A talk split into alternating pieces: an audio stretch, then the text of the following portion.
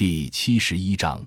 多种金融工具组合平衡生态资源资本深化的预期收益和预期风险。一、预期收益。一、资产评估价格。二零一五年二点四万余亩，海南黄花梨一点五万亩，游牧九千亩，林木资产评估价值六十八亿元。广东中广信。二、大料的价格。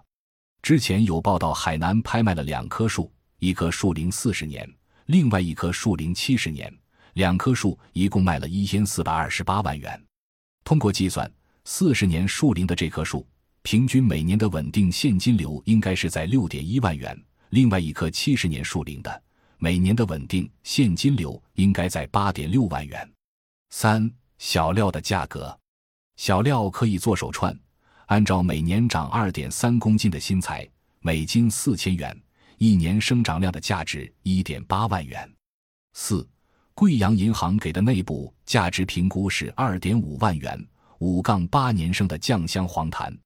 这意味着从预期角度来说，这是一个有着极高回报率的投资品，大大的高于一般的投资品，而且比社会上通行的高利息借贷的收益率还要高得多。二、预期风险：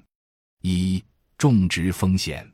虫灾。中国林业科学院热带林业研究所梁教授介绍，酱香黄檀的主要虫害是双线卷群叶蛾和柱干害虫瘤胸天牛。因为当地人采集叶和花做茶，所以不用杀虫剂。大规模种植导致大面积的虫害发生。风灾冻灾，酱香黄檀怕风，因此他们选择了罗甸县。罗甸县是一个三面环山、开口朝南的地理位置，无风，温度高。二、市场风险，在四川乐山也能种植酱香黄檀。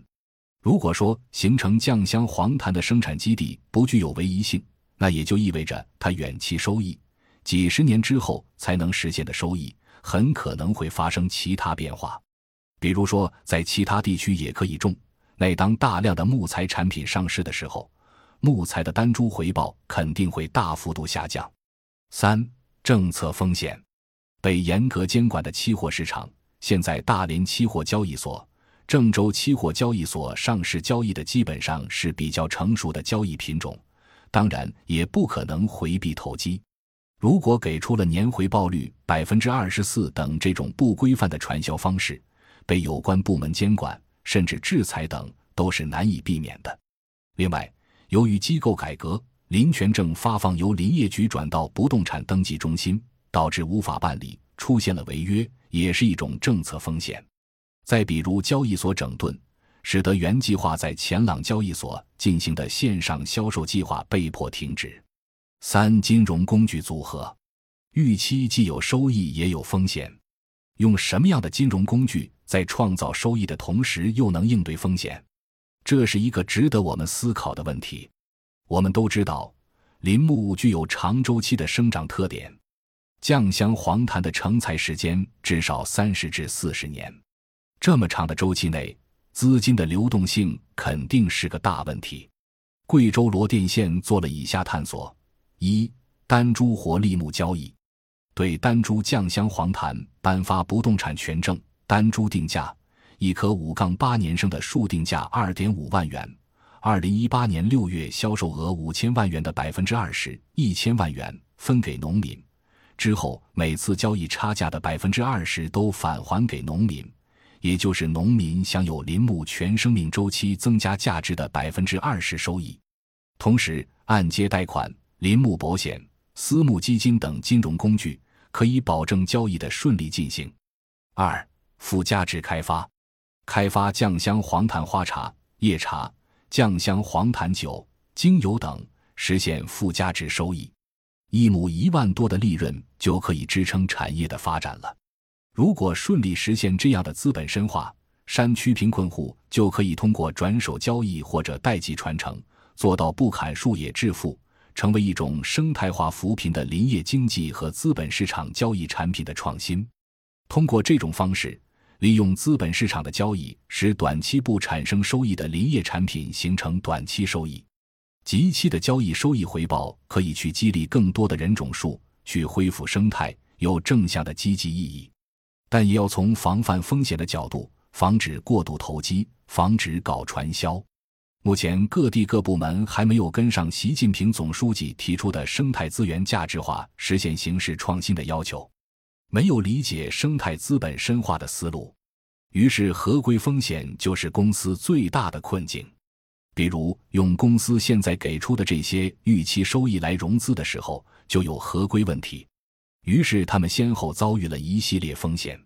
观点二。生态资源资本深化过程中，内部化机制处置外部性风险，企业总是会有各种各样的外部性问题。当外部性问题陡然爆发，用分红来启动村民对预期的稳定，用预期的稳定来形成公司和村民之间的利益关系，相当于用内部化机制进行处置外部性风险。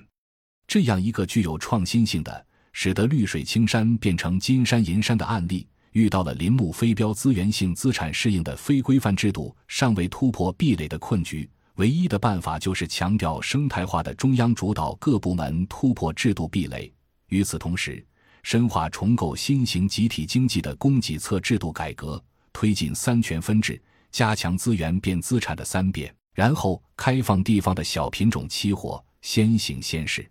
这些才是符合今天生态文明深化体制改革思路。观点三：生态资源资本深化过程中建立一级市场的重要性。根据前文中关于农村生态资源价值化市场体系构建的内容，在整个生态资源价值化实现的三级市场的制度设计中，一级市场是最重要的。比如，该公司遇到的林权证问题、交易所整顿、按揭贷款风险等，都是三级市场问题。对此，不管使用产权交易、期货交易，抵押贷款还是按揭贷款，保险公司、私募基金，大部分的地方金融工具，几乎所有可能融资的手段，公司都使用上了，都直接对应着前文中讨论的三级市场。也就是说，公司在没有做一级市场的情况之下，先去做了三级市场，而三级市场恰恰是风险最高的。若未建立一级市场，势必降低资源主权主体。农民的谈判地位，而没有对等谈判，就会导致农民出现机会行为，使得契约不可维护。低租金对农民来说就是谈判地位不对等，公司把农民变成一个非常弱势的谈判对象，形成的契约就是不可维护的，因为双方没有对等谈判。拥有资源主权的主体的谈判地位是被人为压低的，当然就导致小农机会行为。这个机会主义导致任何契约都不可维护。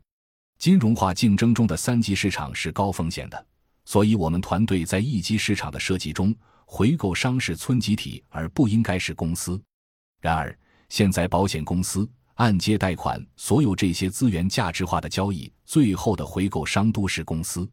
本来一级市场设计中之所以要村集体承担回购责任，就是因为三级市场风险过高。所以设计出来的主体是村级集体资产管理公司，